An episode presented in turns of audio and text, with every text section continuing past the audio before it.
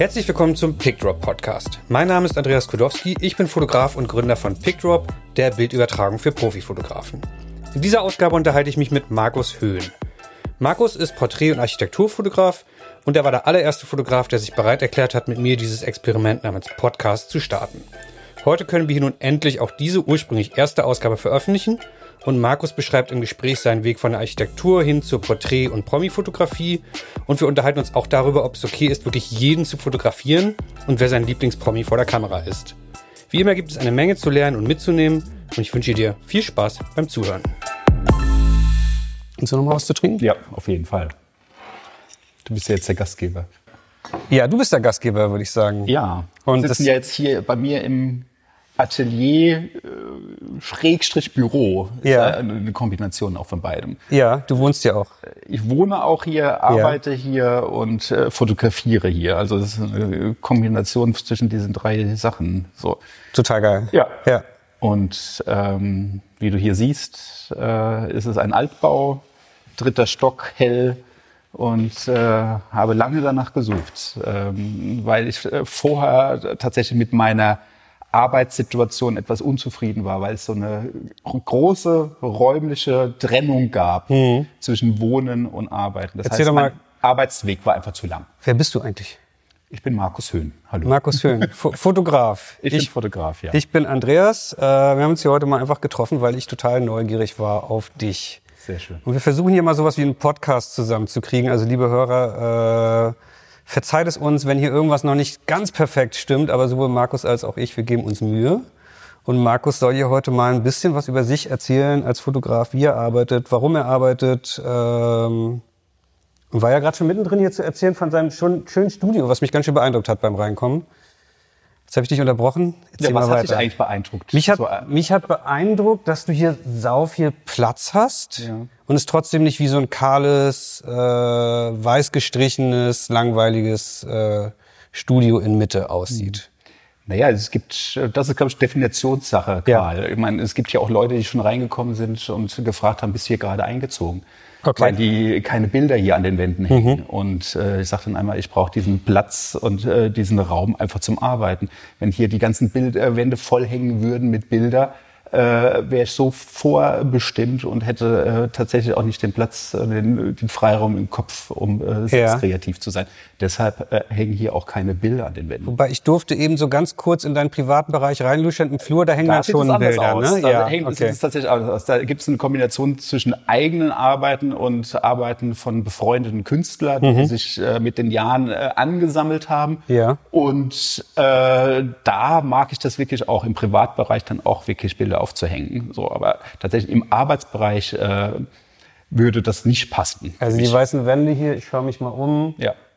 Absicht. Die sind Absicht, sind auch Ja. bewusst weiß und nicht grau. Und Ja. Mhm. wenn es heute macht, auch gern mal schwarz gestrichene Wände. Das hat man auch gerne so. Aber äh, nein, es äh, muss irgendwie weiß sein für mich und äh, eine gewisse Neutralität haben, um halt auch äh, äh, farblich kann ich es immer wieder gestalten. Wenn ich aber jetzt Ja. vorgeben würde, ich würde jetzt hier irgendwie in äh, gelb gestrichenen Wänden äh, sitzen, äh, hätte ich dann auch Schwierig. sofort wieder eine Assoziation. Gelb gestrichene Wände würden eher sagen, das würde mich eher an, an ein Krankenhaus oder sowas erinnern. Äh, Und auch technisch wird es schwierig werden, hinterher den Gelbstich auch rauszukriegen. Der Gelbstich in genau. allen Bildern wäre ein bisschen schwierig. Ja. Und genauso würde es dann auch aussehen, wenn ich dann hätte irgendeine andere Farbe geben würde. Mhm. Auch, auch dieses äh, schöne Neutralgrau, was man heute wieder in, äh, in modernen Wohnlandschaften hat, so. Mhm. Das äh, Auch in Fotostudios inzwischen. auch da, ja, aber das äh, würde nicht passen hier. Aber wir sitzen ja hier eben gerade nicht nur in deinem Studio, sondern, also man muss sich das vorstellen, du hast ja einen großen Altbau, Ja. ähm, ein großer Raum, Studio, Ja. Flügeltüren, zweiter, ich weiß nicht, ob groß es noch trifft, riesiger Raum ist dein Büro, wir sitzen hier an deinem Schreibtisch. Äh, Ganz klassisch, also die Definition ist ja das typische Berliner Zimmer ist Ja, das. Das ist ja. ein großer, langgestreckter, äh, rechteckiger Raum und am Ende gibt es äh, einen, ein, äh, ein großes Fenster mit äh, Doppelglas. Also ganz Ja. typisch Berliner Altbau. Gebäude wurde 1898 gebaut und es gibt da, glaube ich, äh, viele Hunderte, wenn nicht Tausende von solchen Raum, Ra- Raumsituationen in Berlin. Und ähm, habe erst lange überlegt, ob es tatsächlich auch äh, geeignet ist, das auch gerade so eine Situation äh, als äh, Arbeitsbereich und als Studio für einen Fotografen zu nutzen. Und ich habe äh, dann genau gesagt, bewusst, ja, es ist möglich. Erstens, die Deckenhöhe ist da. Mhm. Es ist über, Die ist enorm. Äh, 3,80 Meter habe ich hier. Ja. Äh, zwar opulenter Stuck, den ich nicht unbedingt immer in meine reduzierten Bilder einbauen möchte, aber den gibt es nun mal. Mhm. Ja. So. Und äh, was nochmal ein Vorteil ist, äh, dadurch, dass die äh, Räumlichkeiten so groß sind, ich habe die Möglichkeit, auch Abstand zu, zu gewinnen. Das heißt, wenn ich irgendwie jemanden porträtiere, äh, kann, ich die auch, kann ich den auch mit dem Tele. äh, Also von hier, bis zur, von hier bis zur Leinwand sind es 15 Meter gefühlt. Kommt das hin? Stimmt, kommt ja. ungefähr. hin. Ja, ich habe es nie genau ausgemessen, Das reicht. aber das reicht auf jeden Das Fall. reicht, Ja. genau. Und es fällt ja auch nicht die Decke auf den Kopf, weil die Wohnung geht ja, oder das, das Studio geht dann noch im hinteren Bereich sehr, sehr viel weiter. Da ist dein Wohnbereich. Ja. Ähm, Fällt dir nicht die Decke auf den Kopf, wenn es Tage gibt, wo du gar nicht rauskommst?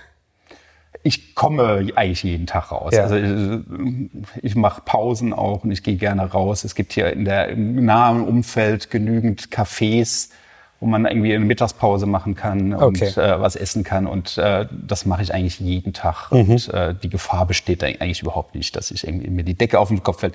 Weil es einfach auch so ist, dass ich äh, nicht jeden Tag hier bin, sondern Ja. auch äh, gerade viel irgendwie auch on Location fotografiere und äh, ich sag mal, die, die, die Studio, die reine Studiofotografie nur ein geringer Teil meiner Arbeit einnimmt. Und äh, deshalb äh, würde ich sagen, die Gefahr besteht da nicht, dass mir hier irgendwas auf den, auf den Kopf fällt. Wobei wir damit ja eigentlich schon dazu kommen, eigentlich mal zu erzählen, was genau du fotografierst. Ich lese mal vor. Steht so auf deiner Webseite. Katrin Bauerfeind, Bela B., Iris Berben, Daniel Brühl, Detlef Buck, Bushido, Campino, Casper. Es geht noch weiter und ich überspringe jeden fünften, äh, also ich, ich nenne nur jeden fünften Namen hier eigentlich. Jenny Elvers, Elbertshagen, Toni Gahn, Dunja Haya- Hayali, Christoph Maria Herbst, Klaas Häufer Umlauf, Maybrit Illner, Kurt Krömer, Sarah Kuttner, Bjarne Mädel, Heike Makatsch, Oliver Pocher, Tim Raue, Katja Riemann, Tom Schilling, Jessica Schwarz, Matthias Schweighöfer, Silbermond. Soll ich aufhören oder weiterlesen? Du kannst gerne weiterlesen. Ich weiß Nora nicht, ob das Tschirner. ein bisschen langweilig wird auf Dauer. Nora Tschirner, Christian Ulm, Ulm Fernandes, äh, äh, Anne Will, Joko Winterscheid. Ich denke, es kommt rüber. Du fühlst dich, glaube ich, ganz wohl in der Welt der deutschen Fernseh- und Kinostars, oder? Was heißt wohlfühlen? Es ist ja auch schon so gewesen, dass ich das nicht unbedingt äh, provoziert hätte, dass ich irgendwie da irgendwie äh, primär äh, darauf hingearbeitet hätte, nur Prominente zu fotografieren. sondern Das war im Laufe meines Arbeitslebens als Fotografen hat sich das wirklich entwickelt. Es war schon so, dass ich eigentlich aus der Architekturfotografie komme. Ich habe ähm, äh, Architektur äh, studiert und bin dann gewechselt zu einer äh, Kunstakademie, die Kunstakademie in Mainz, und ha- war dort in äh, einer Fotografieklasse. Äh, und äh, damals, das war meine Bewerbungsmappe, waren ausschließlich äh, Architekturaufnahmen. Und, Okay. äh, das Thema, mit dem ich mich beschäftigt habe, war einfach äh, Architektur im historischen Kontext. Das war oftmals irgendwie, dass ich Gebäude fotografiert habe, die im äh, Nutzungswandel waren. So. Also äh, angefangen von einem ehemaligen, äh, als Beispiel, der ehemalige Staatsratsgebäude äh, hier in Berlin Mitte, Ja. das heute äh, als Wirtschaftsschule genutzt wird. Ein ganz krasses Beispiel. Ich glaube, ich kenne, Umnutzung ich kenne das Gebäude sogar, genau, in der Nähe vom Alexanderplatz, ne? Genau, in der Nähe vom Alexanderplatz. Genau. Und äh, das war irgendwie auch ein, ein, ein, ein Thema, was mich damals auch fasziniert hat. Und wo du in Berlin ja- fasziniert hat. Und äh, ich habe auch äh, im ländlichen Raum ehemalige FDJ-Schulen, die verlassen waren, fotografiert. Ähm, mich hat da einfach äh, gebaute Umwelt, die äh, später im äh, Wandel der Zeit äh, sich äh, in der Nutzung verändert hat.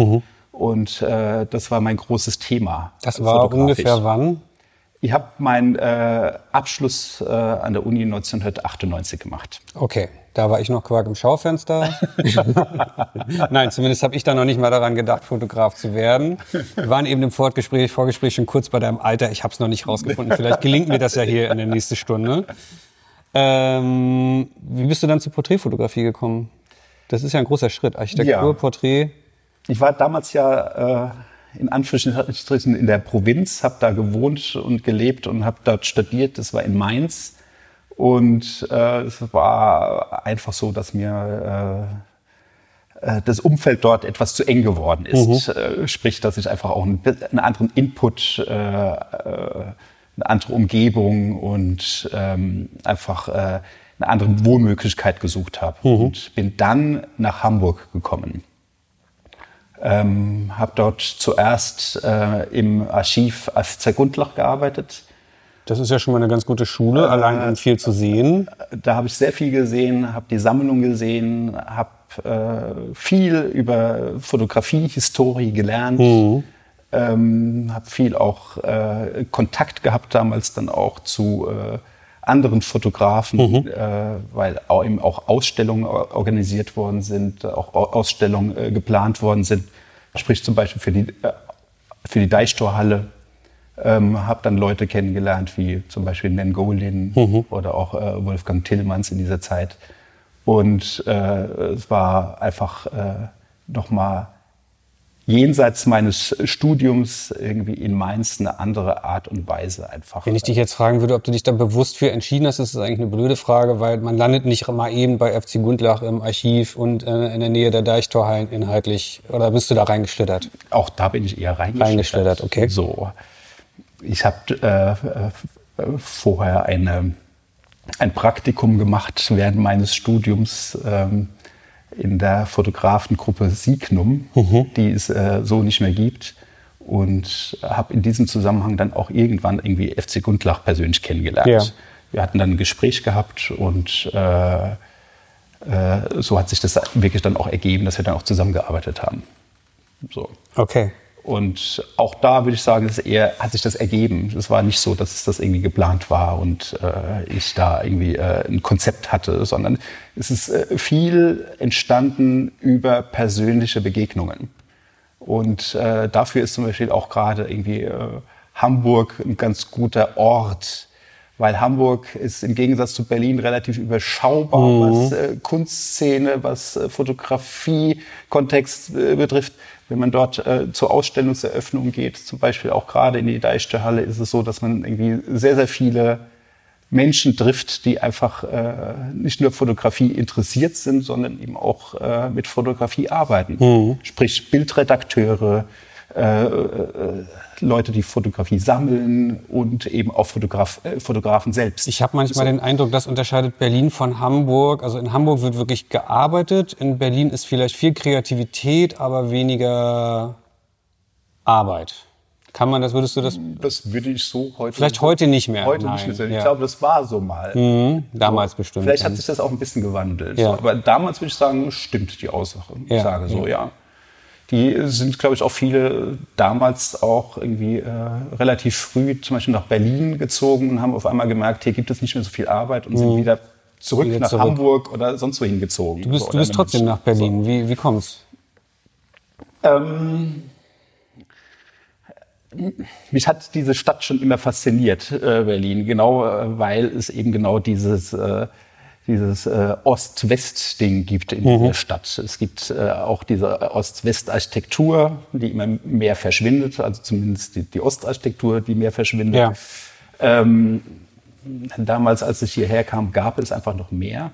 Es gab auch, es, der Osten war auch noch mehr als Osten zu erkennen. Heute Verschwindet muss immer mehr. Wenn man heute sich das Areal zum Beispiel jenseits äh, der Eastside Galerie anschaut, ähm, um die äh, Mercedes-Benz Arena zum Beispiel, was dort entstanden ist, da könnte man, wenn man die Architektur sieht, äh, nicht sagen, ist das jetzt in Westdeutschland, in Ostdeutschland oder vielleicht auch äh, äh, in London entstanden Leider. oder, Leider, oder in ja. irgendeine andere europäische Stadt. Es ist irgendwie äh, tatsächlich nicht mehr definierbar, die Architektur, die es dort gibt. Ja. Und das war tatsächlich mal anders. Und es hat auch, glaube ich, den, einen großen Teil den, den Reiz dieser Stadt ausgemacht. Während man heute Touristen erklären muss, wo Ostberlin aufhört und wo Westberlin anfängt, Ja. weil sie es von alleine gar nicht herausfinden können. Nein, Also- das kann man heute nicht mehr rausfinden. Ja, ja, das genau. ist richtig, ja.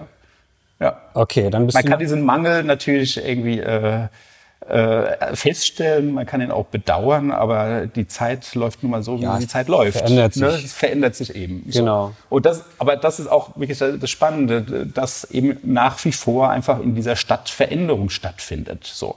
Und äh, das kann man nicht über äh, viele Städte in Deutschland sagen, dass sie sich in so einem Tempo und äh, äh, in so einer Radikalität wirklich entwickelt und verändert. Und äh, das ist nach wie vor, dass das diese Stadt hier ausmacht. Und deshalb würde ich auch heute noch sagen, dass es die richtige Entscheidung war, nach Berlin zu kommen. So und gerade auch für mich als Fotograf. Das, Es das war wann? Ich weiß nicht, ob du das eben schon gesagt hast, ungefähr das Jahr. ich bin, äh, es war tatsächlich so, dass mir die Entscheidung an sich auch äh, gar nicht mehr so einfach gefallen ist und ich immer so mir so ein Hintertürchen auf, äh, offen gelassen habe. Das war einfach so, dass ich einfach ein, ein WG-Zimmer nach wie vor dann in Hamburg behalten habe und dann im Jahr 2000 mir hier aber im Prenzlauer Berg eine Wohnung angemietet habe. Und ich sozusagen dann gependelt bin, weil ich auch zum Beispiel Angst hatte, tatsächlich hier dann ja vielleicht keine Jobs zu Keine kriegen. Jobs, so. und, und wollte dann irgendwie äh, mir dann auch die Möglichkeit offen halten, ein bisschen so ein Standbein einfach nach wie vor in Hamburg zu haben. Ja. So. Und ähm, bin dann auch sehr, sehr lange einfach äh, gependelt, immer wieder mit dem Auto über die A24, da oftmals im Stau gestanden und auch übermüdet und übernächtigt dann hin und her gegondelt bin. So. Und äh, ich hatte da erstmal dann auch, äh, ja, äh, erstmal Angst davor, mich dann komplett für Berlin zu entscheiden. So, das war dann so eine Übergangsphase bei mir.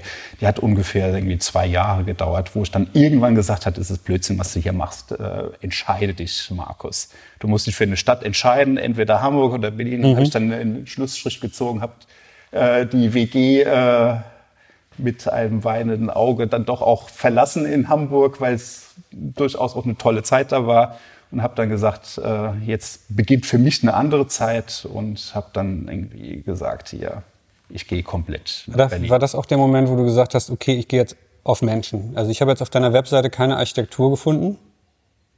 Oder war so ich zu, dann hab weiter ich, nach unten weiter nach unten scrollen. Okay, äh, ja.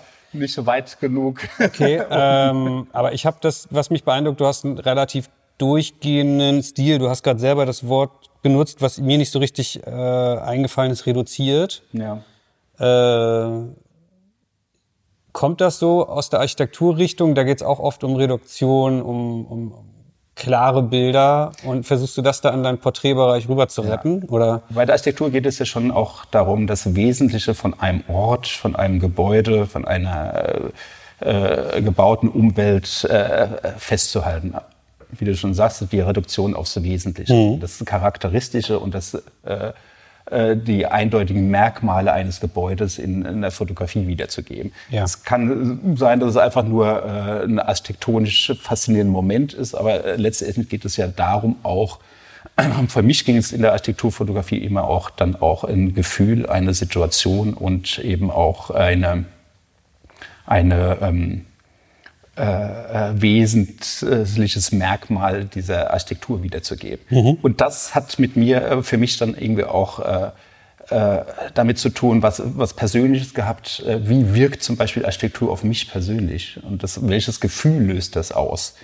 Ähm, und das habe ich äh, dann auch versucht, irgendwie in Bildern zu übertragen.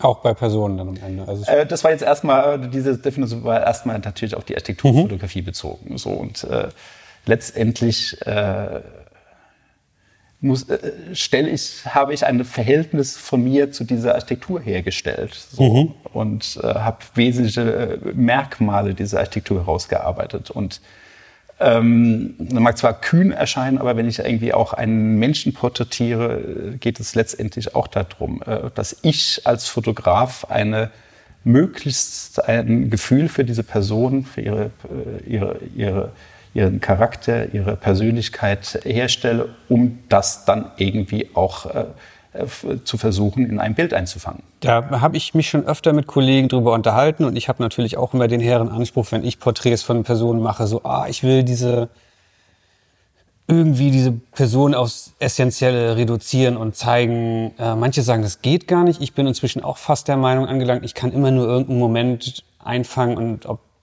ein Jahr danach ist vielleicht der Promi, den ich fotografiere, an einem ganz anderen Ort in seiner Karriere, Abschnitt ist ganz anders drauf oder sowas.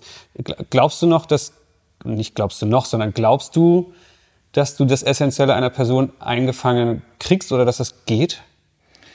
Es ist, wie alles bei Fotografie, ist immer eine Momentaufnahme. Ja.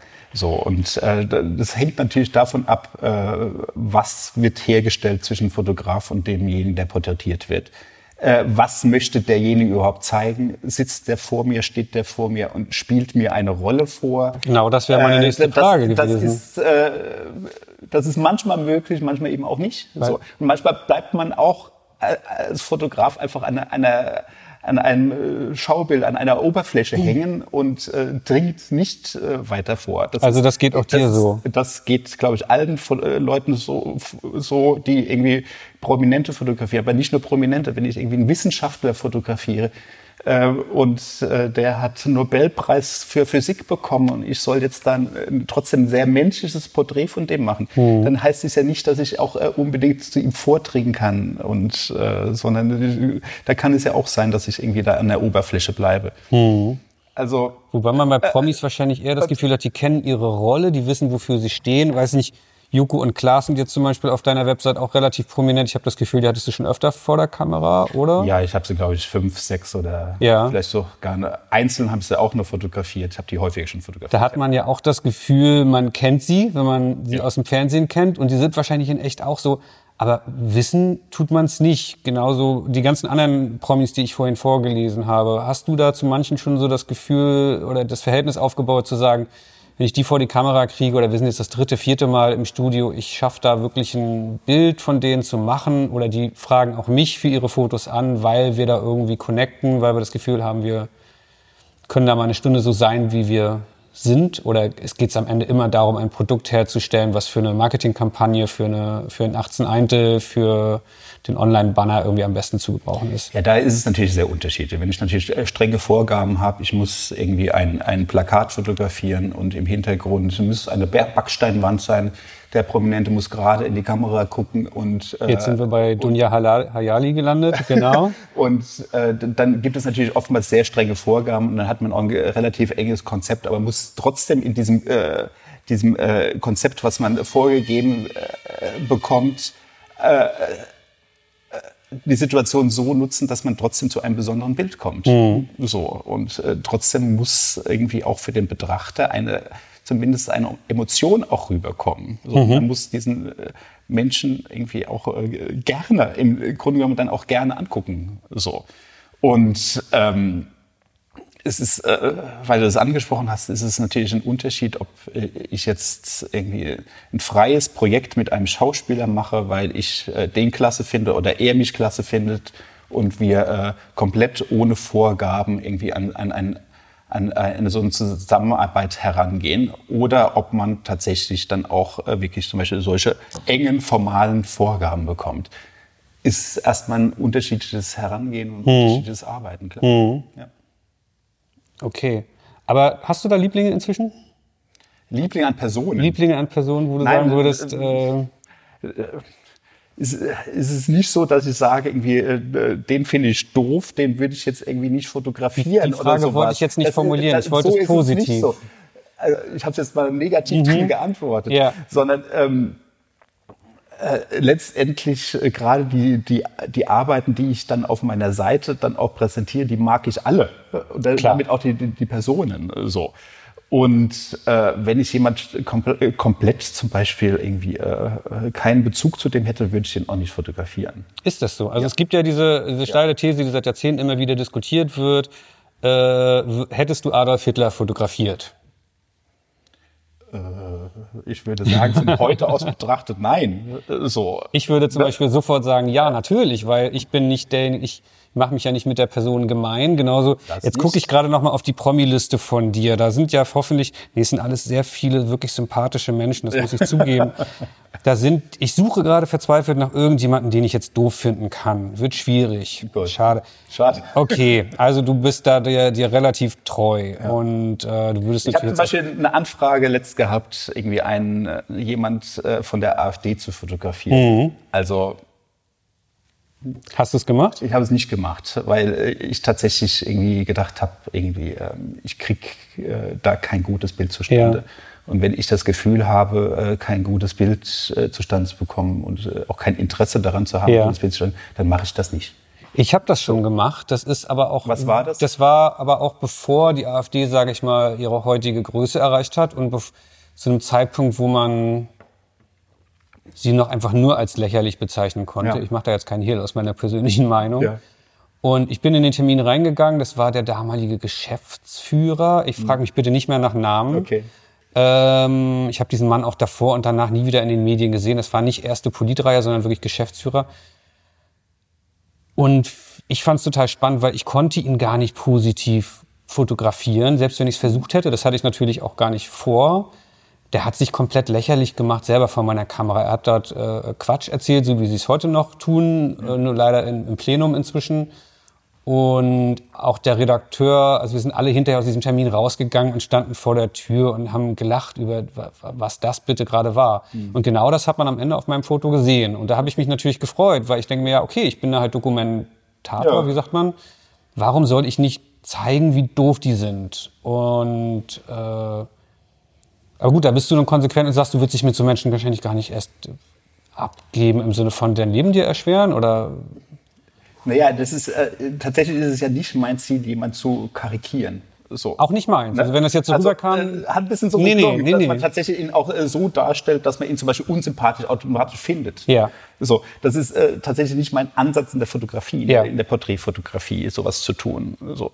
Dennoch äh, würde ich, äh, wenn ein Termin, kommt ja auch weil manchmal vielleicht vor, äh, stressig läuft und hektisch ist, äh, kann ich auch mal ein hektisches Bild machen. So, Mhm. Ja. ne? Das muss aber dann trotzdem, der, die Person muss dann trotzdem nicht negativ aussehen dann. Genau, das ist das Ende. klar. Aber wenn So. eine Person negativ ist, also bleiben wir mal bei dem alten Beispiel Adolf Hitler und du würdest jetzt 1943 mittendrin den Auftrag vom Time Magazine bekommen, diesen Mann zu porträtieren, würdest du Nein sagen?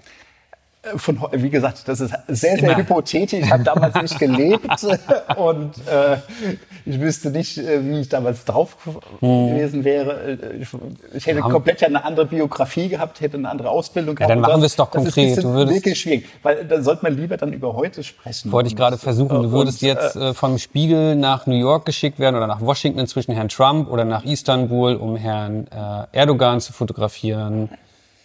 Was ja viele Kollegen ständig machen. Würdest du Herrn Erdogan würde ich auch nicht fotografieren. auch nicht fotografieren? Nein, Okay. nein. Das erklärt wahrscheinlich, wie es, Es gibt genügend Leute, die das äh, ja schon getan haben, die es auch gut gemacht haben und da habe ich großen Respekt davor und äh, genauso wenig, äh, das ist zwar jetzt äh, ein, schrilles Beispiel oder ein, ein, ein extremes Beispiel, ich würde mir auch nicht zutrauen, tatsächlich auch irgendwie in ein Kriegsgebiet äh, zu fahren und dort auch irgendwelche Warlords äh, zum Beispiel zu fotografieren. Ähm, das können andere viel, viel besser und äh, da würde ich sagen, irgendwie, ich lasse die Finger davon. Ja, da wollte ich auch gerade hinaus, weil dein Portfolio, wenn man diese ganzen Menschen da so einmal durchkommt, man hat das Gefühl, du äh, versuchst die leuchten zu lassen. Ja. Und deswegen ist das wahrscheinlich auch der Grund, warum, das ist zumindest mein Eindruck, viele von denen wiederholt mit dir arbeiten. Ja. Ja. Ja. Es gibt da auch äh, Leute, mit denen ich auch wirklich über viele, viele Jahre gearbeitet habe. So. Gerne Beispiele? Ich meine, äh, ein Beispiel zum Beispiel äh, Daniel Brühl, äh, den habe ich das allererst mal fotografiert, als äh, Goodbye Lenin in die Kinos kam. Da war er wirklich, Mhm. äh, kann man wirklich sagen, ein, ein Jungstar. Ja, so. das ist eine Weile am her. Anfang seiner Karriere und habe ihn äh, da, dazwischen immer wieder mal äh, gesehen und auch äh, fotografiert und ähm, hat mich dann gefreut, als er mich dann angefragt hat, äh, da einige neue äh, äh, Filme anstehen und er neue Bilder gebraucht hat, hat er mich angefragt, dann für ihn neues Pressematerial äh, zu machen.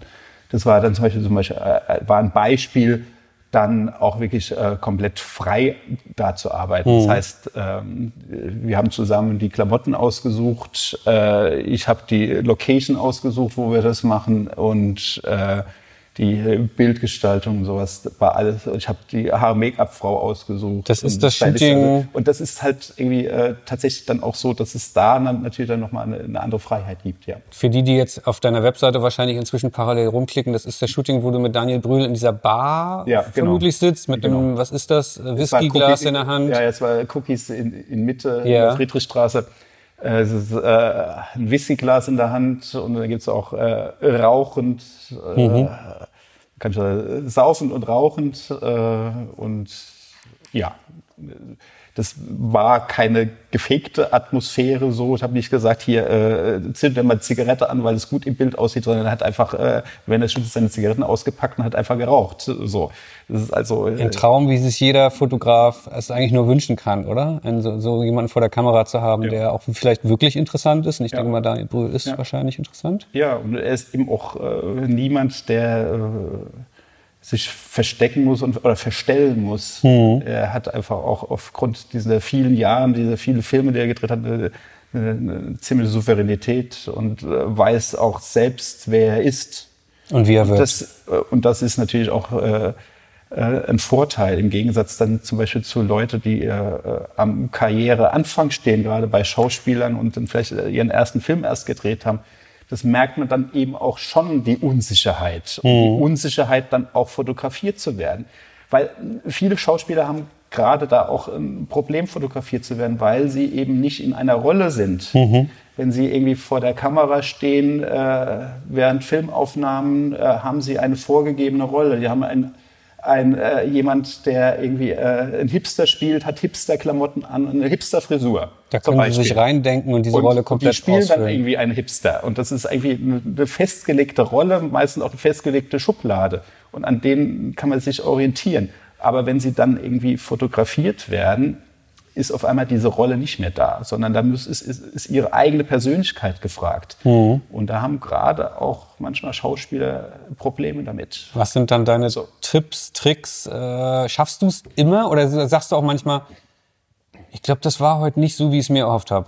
Das kommt auch vor. Kommt auch vor. Das kommt vor. Ist bei mir nicht anders. äh, normal. Es gibt gute und schlechte Tage da und manchmal gelingt es einem, manchmal nicht. So. Es hat mit einer Tagesform manchmal auch zu tun, wenn äh, jemand auch irgendwie äh, schlecht geschlafen hat. Äh, da kann man machen, so viel man will, dann äh, kriegt man nicht das, was man vielleicht irgendwie erhofft hat. Nutzt du da Tricks wie, äh, wenn diese Schauspieler gewöhnt sind, einen Regisseur zu haben, der ihnen Anweisungen gibt, äh, den ganz klassischen, also Fotografie ist oft ein bisschen weniger, also als Fotograf, Menschen steuern ist oft weniger Ansagen machen als als, Regisseur- als, als Regisseur, Zungenbrecher. Oder weil du viel mit Schauspielern zu tun hast, sagst dann auch, okay, ich, ich gucke mir Regisseure an, wie die arbeiten, ich gebe denen dann eben mehr Anweisungen, ich sag, sag ihnen, denk dich jetzt eine Minute in die Rolle rein und dann fotografieren wir erst. Ist das ein Unterschied, als wenn man, was weiß ich, äh, mit Geschäftsführern und Politikern arbeitet, zum Beispiel wie ich es tue? Also Musst du anders mit diesen Menschen umgehen? Also ich bin da erstmal kein Regisseur, sondern das will ich tatsächlich äh, komplett anders definieren, sondern ich bin da eher nach wie vor irgendwie eher so jemand wie ein Spurensucher. Ich versuche da irgendwie äh, was herauszuarbeiten, so. Sondern ich bin da eher, gehe ich an so ein Shooting offen ran. Ein Regisseur hat genaue Vorstellungen. Der will äh, jemand so haben, wie es irgendwie in das Drehbuch reinpasst. Und das mache ich nicht. Ich habe kein vorgefertigtes Drehbuch, wenn ich äh, jemand fotografiere, sondern im Gegenteil. Ich habe da die Offenheit, dass die Person, die mir da gegenübersteht, äh, sich äh, selbst entwickeln kann, sich selbst zeigen kann. Ne? Mir geht es ja darum, dass die, die Persönlichkeit dargestellt wird und ich eben nicht jemand in eine bestimmte Rolle drängen möchte oder in eine eine, dass ich irgendwie eine be- bestimmte Fassade sehen möchte, sondern da geht es tatsächlich um, eher darum, äh, eine gewisse Stimmung herzustellen. Und das ist eine Stimmung, dass jemand sich wohlfühlt und sich öffnen kann. Das ist meine Aufgabe. Ich bin dann eher da jemand, der äh, moderiert, ich bin da eher ein Katalysator. Psychologe. Äh, ma- oftmals auch das Ja. so. Ähm, und äh, es geht darum, was ganz, ganz wichtig ist, da zu kommunizieren. Also das ist das, äh, das Wichtigste, um einfach auch eine, eine Atmosphäre herzustellen, dass jemand sich wohlfühlt. Und das ist, glaube ich, die, die Bedingung dafür, ein gutes Bild entstehen zu lassen. Mhm. So, ich bin jemand, der Leute wohlfühlen, sich wohlfühlen lässt. Das ist doch mal so. eine Ansage. Ja, es gibt äh, ja auch Fotografen, die genau andersherum ja, arbeiten. Gibt es. Gibt es. Ja. Ja. Ist das dein, dein, was, wenn es sowas überhaupt gibt, dein Standardjob? Äh, Pressefotos für Schauspieler, Moderatoren oder wie würdest du jetzt sagen, sind es eher die großen Kunden, die auf dich zukommen? ZDF ist, glaube ich, ein großer Kunde von dir, wenn ich das richtig ja. sehe. 50-50, äh, wie, hält sich, wie verteilt sich das bei dir? Du, das, äh, da gibt es keine Regel tatsächlich. Und mhm. wenn ich da irgendwie so die letzten Jahre mir anguckt, da ist es jedes Mal anders. So, sind, Hast du mal äh, nachgeschaut sind, hinterher? Sind, äh, ja, ja, durchaus, weil äh, man äh, guckt ja, wo, wenn man irgendwie am Jahresende ist, wie wir jetzt sind, mhm. guckt man ja, wie ist das Jahr verlaufen, was hat man Wesentliches gemacht und äh, letztendlich auch, womit hat man sich seine Brötchen verdient. Ja. So. Und da gibt es tatsächlich verrückterweise bei mir keine Regel. So, okay. das ist äh, einmal so, einmal so. Einmal sind es ein Schwerpunkt auch äh, Magazinveröffentlichungen und Aufträge von Magazinen. Manchmal ist es tatsächlich auch wirklich äh, Werbekampagnen, wo es auch mhm. äh, darum geht, irgendwie Prominente oder auch People zu fotografieren. Ähm, manchmal ist es ein 50-50-Mix, manchmal 70-30. Es gibt tatsächlich keine Regel, aber das finde ich auch genau spannend, dass tatsächlich meine Kunden sehr breit gestreut sind. Das so. ist natürlich sehr clever. Und das ist äh, wirklich auch, äh, bin ich wirklich auch sehr, sehr dankbar dafür. Und äh, erstens ist es, äh, wir haben schon mal kurz darüber gesprochen, ein Unterschied in der Arbeitsweise. Mhm. Und ich glaube, wenn ich nur das eine machen würde, würde es mich am Ende dann doch irgendwann mal ein bisschen langweilen, wenn ich nur zum Beispiel Jobs machen würde, wo ich jedes Mal vorher ein Skribbel bekomme und müsste das dann einfach eins zu eins immer umsetzen. Klassische Werbefotografie. Würde mich das komplett langweilen. Ja. Auch wenn ich irgendwie nur im Studio Porträts fotografieren würde. So, das wäre für mich der Horror, weil mhm. ich bin äh, gerne on Location. Ich äh, äh, da können wir gerne nachher nochmal äh, äh, drüber sprechen, welche, welche Rolle und welche Wichtigkeit auch äh, Orte und Locations dann auch bei der Porträtfotografie äh, äh, zählen. Aber letztendlich ist es einfach für mich äh, wichtig, dass diese Unterschiedlichkeit da ist. Mhm. So, diese Abwechslung im Beruf. Wenn ich tatsächlich auch, du hast es mal angesprochen, jeden Tag irgendwie äh, Manager, meistens männlich, im Anzug, im Studio vor grauem Hintergrund mit gleichem Licht fotografieren würde. Ich glaube, nach zwei oder drei Tagen äh, würde ich sagen, irgendwie, äh, mh, mm, wo kommt der Kick bei mir her? Reicht. Wo habe ich denn ich würde, glaube ich, irgendwann tatsächlich dann äh, unaufmerksam werden. Ja. Das ist das Schlimmste beim Fotografen. Mhm. Wenn man irgendwie sich nicht mehr mit den Leuten beschäftigt, sondern äh, fließbandmäßig äh, äh, auf die Uhr schaut und denkt irgendwie, äh, wann kommt der nächste, äh, äh, wann habe ich Feierabend, wird dann irgendwann die Frage mhm. kommen. Und äh, das ist nicht meine Art der Fotografie. Ich gucke äh, ich muss manchmal natürlich auf die Uhr gucken, weil ja. ich Vorgaben gemacht kriege, aber nicht äh, mit der Maßgabe, wann habe ich endlich Feierabend, wann kann ich nach Hause gehen und mir die, meine Füße aufs Sofa hochlegen. Ja. Sondern ich mache diesen Beruf gerne. Ich äh, mache auch nach all diesen Jahren diesen Beruf sehr gerne. Und äh, deshalb ist es wichtig, diese Unterschiedlichkeit zu haben. Kann, kann ich total nachvollziehen. Jetzt ist es ja aber auch so, du hast vorher, oder wir haben ja vorhin festgestellt, du lässt die Leute gerne strahlen, lieber strahlen, als kritische Fotos zu machen.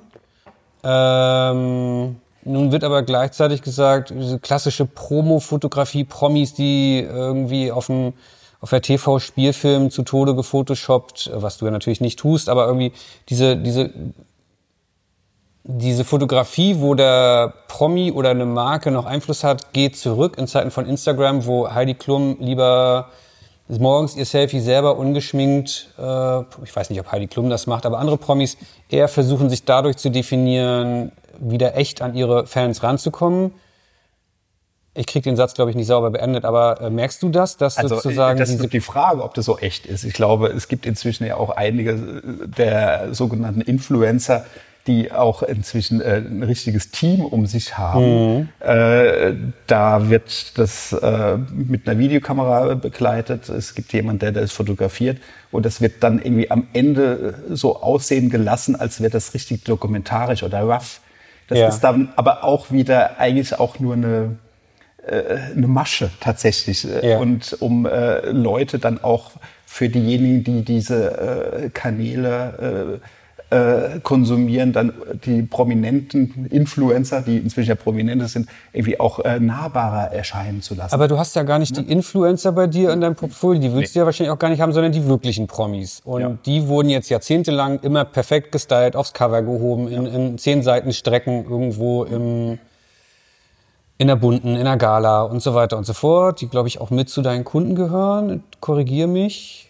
Oder? Äh, Gala hast du, glaube ich, auch schon gemacht, oder? ich habe auch schon für die Gala Ja, gearbeitet. genau. Ähm, merkst du, dass das zurückgeht und dass jetzt gesagt wird, nee, wir wollen eher, glaube ich, doch wieder uns echt zeigen, weil wir da irgendwie Angst haben, dass wir sonst irgendwann in drei Jahren weg sind, während dann die neuen, die echten, die vielleicht auch gar nicht so echten, äh, von hinten schon, schon drücken?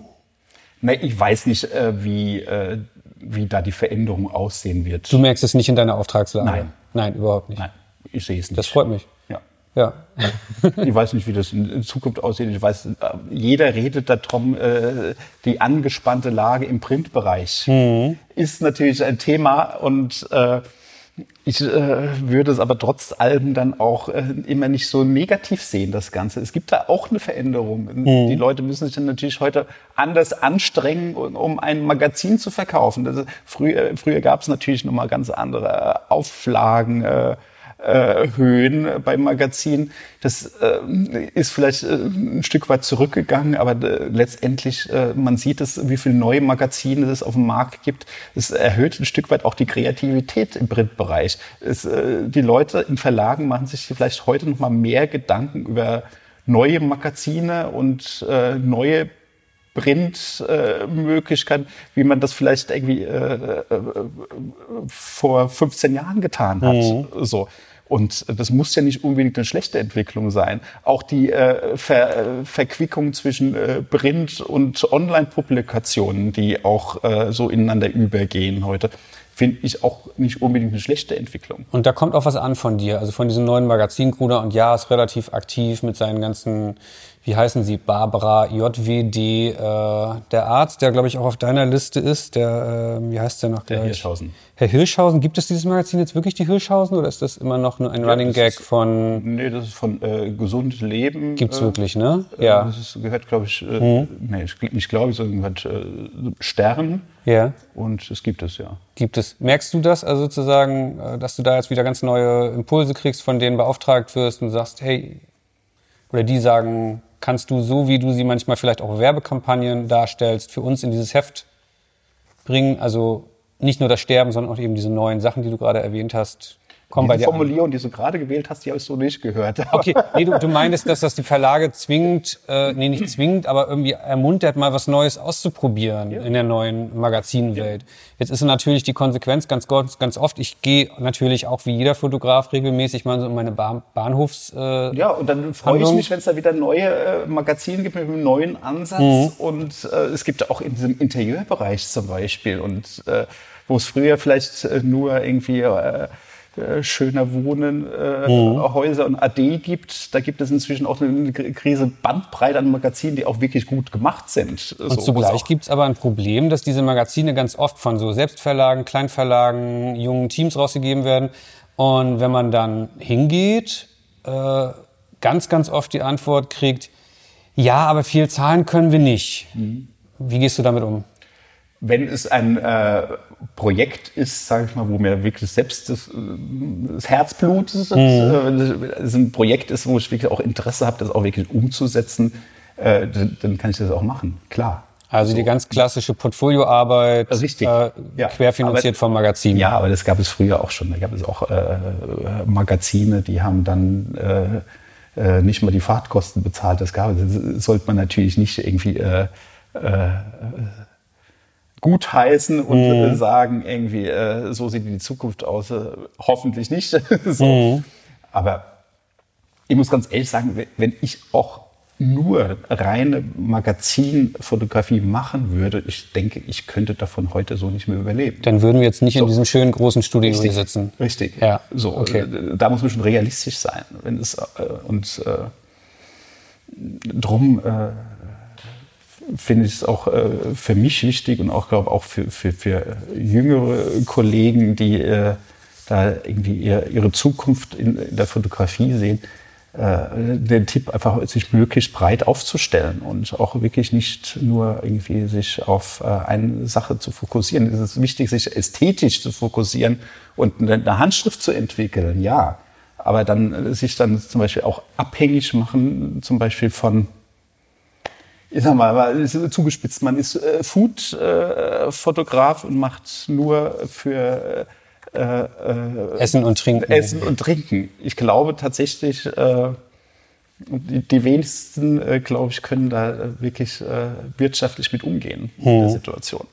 So, Also dein Tipp wäre, guckt euch um, guckt links, Ja. guckt rechts. Genau. Es entsteht dann schon was. genau. Ich mein, äh, zum Beispiel Food-Fotografie ist ein, ein spannendes Thema, ne? aber auch da kann man ja auch wirklich äh, sich auch bereit aufstellen, bis hin, dass man selbst zum Buchautor wird, wird und äh, selbst äh, Bücher rausbringt, äh, Oder sogar die nach wie Influencer. vor äh, gekauft werden. Es werden Kochbücher äh, gekauft. Es ist, äh, Weihnachten steht vor der Tür. Äh, unter vielen äh, Weihnachtsbäumen liegen Kochbücher. Mhm. So. Und es gibt äh, viele Kochbücher, die auch schlecht gemacht sind. Und ich glaube, auch da gibt es einen Bereich, wo man auch vieles positiv verändern kann. Du hast mir vorhin einer, von einer Ausstellung erzählt, die du auch hier in diesen Räumlichkeiten gehabt hast.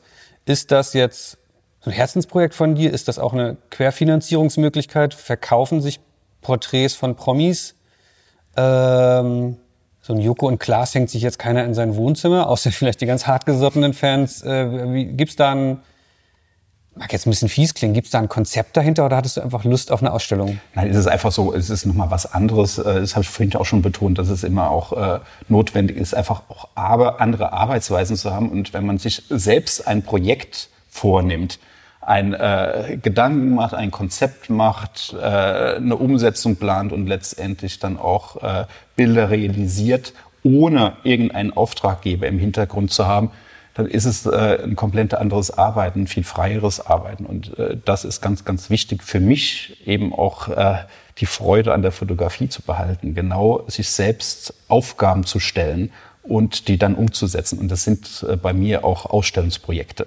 Das ist äh, eben jenseits der Auftragsfotografie und es gibt dann auch immer auch einen, einen anderen Ansatz, wie die, auch eine andere Arbeitsweise äh, wie die Auftragsfotografie. Und ähm, es gab zum Beispiel eine Ausstellung, die ich gemacht habe, ich ein Zwillingsprojekt gemacht habe.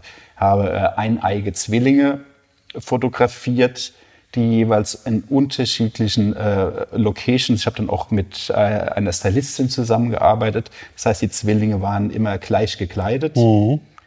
Ähm, immer sehr, äh, auch in der gleichen Pose, gleicher Gesichtsausdruck.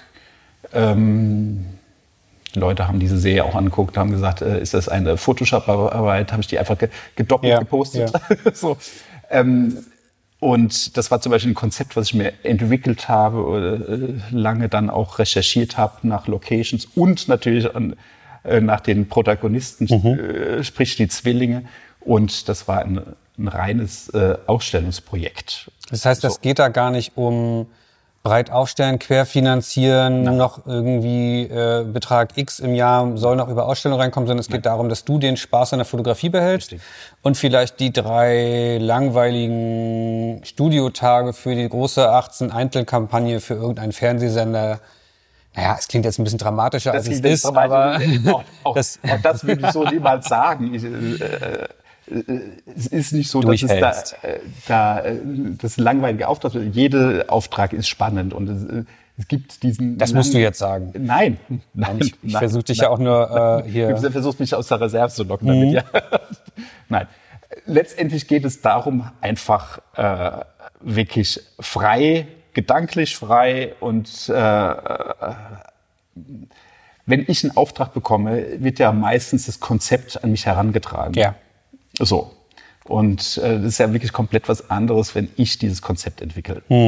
So, und darum geht es. Hast du Weil inzwischen es auch einfach, äh, ich habe es ja gelernt, ich meine, genau darum ging es ja während meines Kunststudiums. Das war der wesentliche Teil. Da ging es äh, am Rande nur um Technik. Wie äh, setzt man eine Idee um? Da ging es auch darum. Aber das Wesentliche, was ich gelernt habe äh, während meines Studiums, ist das konzeptionelle Arbeiten. Und genau wie kommt man von einem ersten Gedanken zu einem Konzept, das realisierbar ist. Das, also von der allerersten, ich sag's jetzt mal bewusst, Schnapsidee, man sitzt vielleicht mit jemand zusammen in einer Kneipe und es entwickelt sich plötzlich aus einer äh, Bierlaune, sag ich mal, heraus, irgendwie eine Idee, was umzusetzen. Wie kommt man dann da trotzdem zum realen Bild dann äh, letztendlich hin? Und ähm, das ist etwas, was ich natürlich irgendwie während meines Studiums gelernt habe, aber äh, während meines äh, beruflichen Alltags äh, das manchmal irgendwie auch äh, äh, nicht im Vordergrund steht, sondern weil äh, zum Beispiel eine Werbeagentur ein äh, komplettes Konzept ja sch- schon entwickelt und jemand sucht eigentlich, der dieses Konzept möglichst gut umsetzt und die dann daraufhin auf mich kommen. Und So. Und äh, ich sag mal, diesen Teil, der da von der Werbeagentur da übernommen wird, das ist dann halt in meinen freien Arbeiten, dass ich diese, diesen konzeptionellen Teil natürlich dann äh, selbst übernehme. wobei es ja inzwischen auch so ist, dass Aber du hast die Frage gestellt natürlich auch mit äh, der, der Finanzierung. Ist, äh, das wollte ich noch beantworten. es ist, äh, geht mir dann äh, bei diesen Arbeiten, bei diesen freien Arbeiten, wenn ich eine Ausstellung entwickle äh, und realisiere, nicht darum, äh, damit Geld zu verdienen, sondern es geht mir wirklich darum, äh, eine Idee, die sonst wie entstanden ist, dann auch wirklich umzusetzen. Das ist das primäre Ziel. Auch natürlich, um das Portfolio frisch zu halten, Kunden vielleicht zu zeigen, dass man in der Lage ist, Ideen zu entwickeln. Das, nein. Nein. Nein. Weil meine nächste Frage wäre jetzt eigentlich gewesen. Das, nein, das, nein, das, so, so strategisch gehe ich da nicht ran. okay. Sondern äh, dann, dann müsste ich ja tatsächlich irgendwie äh, nur Ausstellungen realisieren, die dann irgendwie äh, in Anführungsstrichen markttauglich sind. Nein. Okay. Äh, Sondern ich mache dann eher dann auch mal Sachen, die vielleicht irgendwie ja, nicht so äh, erstmal nicht so äh, verwertbar sind, zum Beispiel in einem Magazin oder so. Nee. Ich frage so konkret, weil ja nun immer wieder davon die Rede ist, der Fotograf von heute muss sich neu aufstellen, muss sich wandeln. Dieses, man kriegt ein Briefing, fährt dahin, äh, hat vorher im besten Fall noch ein Angebot geschrieben, was nicht noch zehnmal überarbeitet werden musste. Und dass der, der Fotograf von heute als Kreativer gesehen wird, Teil des ganzen Prozesses ist. Ich persönlich äh, bin jetzt gar nicht so viel in der Werbebranche unterwegs, weil ich keine Lust drauf habe, aber hab's auch weder bei mir noch bei wirklich hart arbeitenden Werbekollegen mitgekriegt. Trotzdem wird das immer wieder erzählt. Du kannst es eigentlich nicht bestätigen. Dieses, dass dieses, dass man heutzutage auf einen Fotografen zugeht, weil der fast die Hälfte der Aufgabe des ADs oder des CDs oder wer auch immer da der Kreative in dem ganzen Prozess ist. Da gibt es keine einfache Macht. Antwort so offen zu dieser Frage. Es Aber ist- merkst du, dass deine es Rolle ja, steigt? Nein, es ist ja tatsächlich so, dass manchmal man bei manchen Jobs man als Fotograf sich manchmal das Gefühl, hat, man ist einfach nur Umsetzer einer Idee. Man, Sie suchen jemanden, der einfach das Bild eins zu eins umsetzt. Gut, das gibt es, aber es, äh, im besten Fall ist äh, setzt man nicht nur eins zu eins um, sondern hat man natürlich da auch Gestaltungsmöglichkeiten. Das heißt, äh, meine Fotografie äh, lebt ja durch äh, eine gewisse Spontanität und dass sich beim Fotografieren auch eine gewisse Situation entwickelt. Und ähm, Diesen einen Moment aus dem meistens Promi rauszukitzeln, wo er vielleicht mal einen anderen Blick zeigt oder Genau, so. zum ja. Beispiel. Genau, ja. Und äh, das ist bestenfalls dann auch bei so einem Job möglich. So.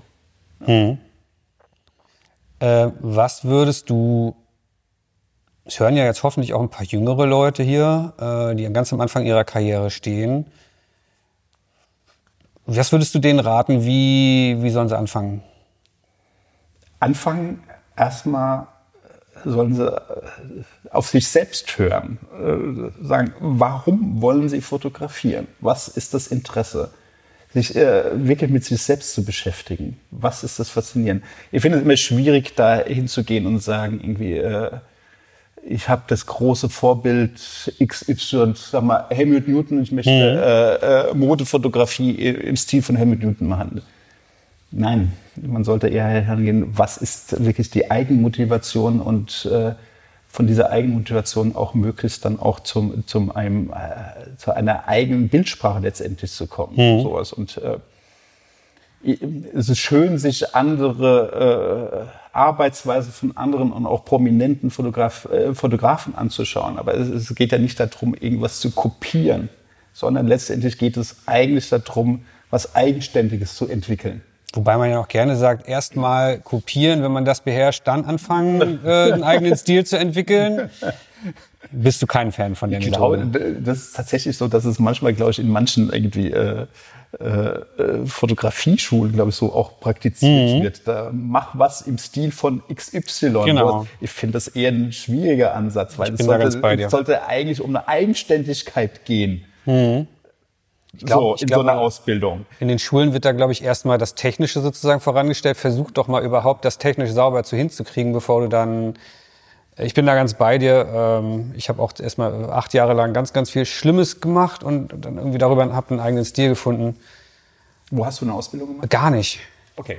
Also äh, das passt jetzt nicht zu den Ausbildungen, aber ich habe natürlich, äh, ich habe meine Vorbilder gehabt in den USA, die ich irgendwie mir online so zusammengesucht habe und habe versucht, oh, ich will auch so glänzende Haut, oh, ich will auch dieses Licht und, und ich Ja. muss auch die Sättigung um 20 Prozent rausdrehen. Ja.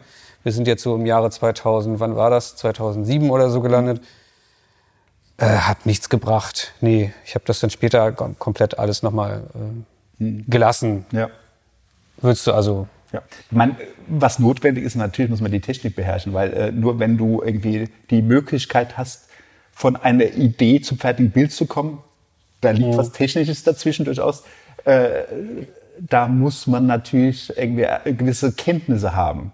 also assistieren und so weiter würdest du Assistieren empfehlen? ist, ist wichtig, aber sich auch halt, äh, wenn man irgendwie an einer guten Schule ist, äh, dann kriegt man auch eine gewisse Technik natürlich vermittelt. So ganz, ganz wichtig. Aber äh, für mich äh, ist es wichtig, äh, das Konze- viel, viel wichtiger das konzeptionelle Arbeiten.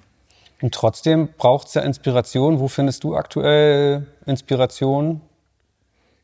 Inspiration ist mein eigenes Leben. Ich meine, äh, es hat ja, wir haben darüber schon gesprochen, es hat ja einen Grund gehabt, warum ich in diese Stadt äh, gezogen bin. Diese Stadt ist für mich Inspiration. So äh, Reisen ist für mich ganz, äh, ganz wichtig und eine Inspiration. Ich bin relativ viel unterwegs. Äh, es muss nicht unbedingt irgendwie äh, der Strand äh, von Thailand sein, sondern es kann irgendwie auch, äh, dass ich irgendwie nach Wuppertal fahre, um äh, mir die Situation äh, dort anzuschauen. Ich war in Wuppertal letzt und bin da durch die Fußgängerzone gelaufen und habe da irgendwie wahnsinnig viele leerstehende Läden gesehen.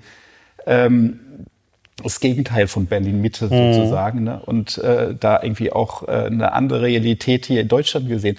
Und äh, solche äh, Ausflüge zu machen vom Gewohnten schärft einfach den Blick.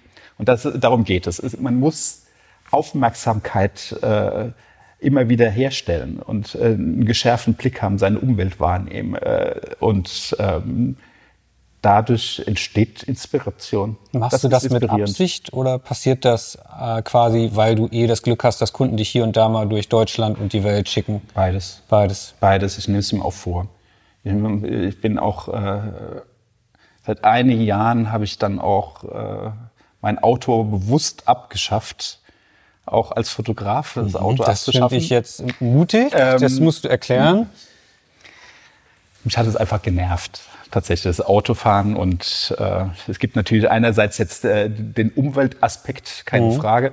Aber ich bin irgendwann dazu übergegangen, äh, möglichst auch gerade für, für äh, innerdeutsche Strecken äh, die, die, Deutsche Bahn zu benutzen.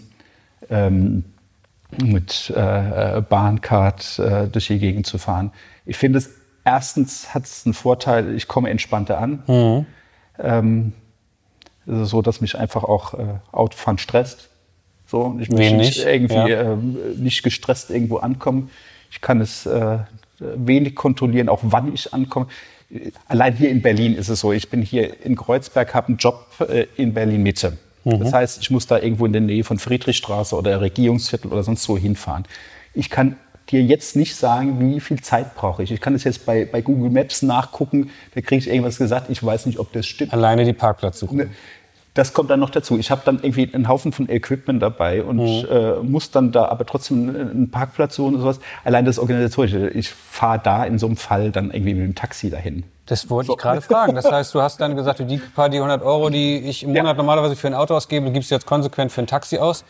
Ich, ja, oder halt auch, äh, ich fahre sehr, sehr gerne, nein, ich fahre sehr gerne auch öffentliche Verkehrsmittel. Ich finde diese Aversion, äh, dass man irgendwie hier keine U-Bahn fahren soll oder keine äh, finde ich blöd, weil auch genau das, da kommen wir wieder zu diesem Punkt wie vorher, das ist äh, Inspiration für mich. Ich schaue, ich liebe es, Leute zu beobachten. Ich In Berlin definitiv. Es, Leute zu beobachten, wie sie äh, miteinander umgehen äh, und äh, wie sie gekleidet sind, wie sie drauf sind. Und äh, es gibt da nichts Besseres als U-Bahn fahren. Mhm. Auch wenn es manchmal nervt, äh, weil es zu voll ist oder zu spät kommt oder sonst was.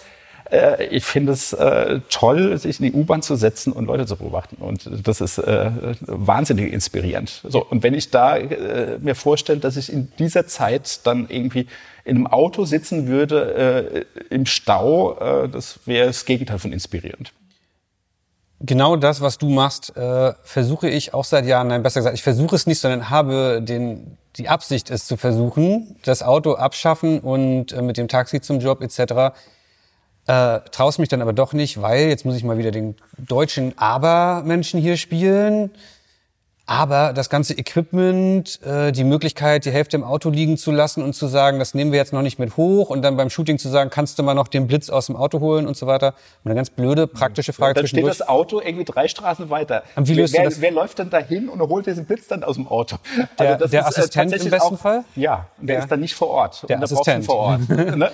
und wie löst du das jetzt? Also du, ich nehme halt das mit, was ich brauche. Ich versuche konzentriert mein, mein, äh, mein, äh, mein Equipment zu packen und äh, das, was ich wirklich real brauche, auch dabei zu haben. Mhm. Und das habe ich dann alles vor Ort. Weil du hast ja schon den Look, ich sag mal, äh, das Adjektiv natürlich trifft vielleicht das nicht ganz. Also das ist schon relativ ausgeleuchtet. Ja. Äh, Jedes meiner Arbeiten, also jedes meiner Bilder, die auf meiner Homepage sind, sind äh, geblitzt. Und nicht Egal, ob es draußen im Park ist oder ähm, drin irgendwie äh, in einem dunklen Club, die sind alle mit äh, sind alle geblitzt, ja. ja. Von daher ist, ich habe relativ viel Equipment dabei, natürlich, ja.